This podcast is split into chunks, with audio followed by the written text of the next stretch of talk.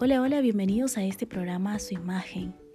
Mi nombre es Loida González, boliviana por amor y nacimiento y también guatemalteca por amor y residencia. Soy comunicadora social de profesión, consejera profesional y asesora de imagen personal. Cada lunes les estoy recordando que como seres humanos somos seres integrales, físicos, emocionales y espirituales. Y este espacio es para que sigamos creciendo en estas tres áreas. Gracias por acompañarme todos los comienzos de semana a través de cada cápsula. ¿Sabías que cocinar los vegetales excesivamente puede hacer que estos pierdan la mayor parte de las vitaminas y minerales que contienen? Un método de cocción que nos ayuda a conservar las vitaminas y minerales de los vegetales es el escaldado. ¿Cómo hacerlo? Pon en una olla agua a hervir. Una vez que esté hirviendo, agrega los vegetales. Déjalo servir por un minuto y retira el agua caliente inmediatamente con ayuda de un colador, al mismo tiempo que los colocas bajo el chorro de agua fría. Simple, rápido y saludable. Pruébalo y verás.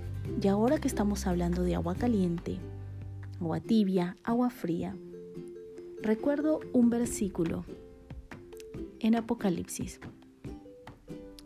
El ángel dice que justamente el ángel de la iglesia escribe a la iglesia de la Odisea y les habla de la siguiente forma, pero por cuanto eres tibio y no frío ni caliente, te vomitaré de mi boca. Este versículo se escribe en un contexto donde los hermanos de la iglesia de la Odisea no se definían y no podían mostrar realmente su identidad. Ellos podían acomodarse de acuerdo a sus circunstancias, pero no se mostraban tal como eran con la identidad de Cristo, con la identidad clara, ya sea frente a personas que conocían a Dios o que no conocían. Y es por eso que justamente se les escribe esto. Dios no espera de nosotros tibieza. Él quiere que nosotros decidamos, que tengamos convicciones firmes en nuestra vida, porque esas convicciones firmes van a hacer que nosotros tomemos buenas decisiones, pero esas decisiones también van a afectar a las personas que están a nuestro alrededor.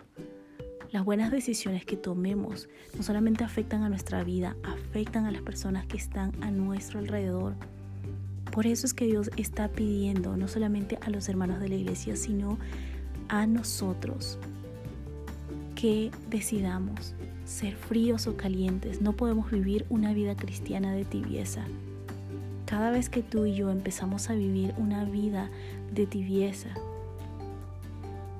recuerda una vez más que estamos no solamente afectando nuestra vida, sino a las personas que están a nuestro alrededor.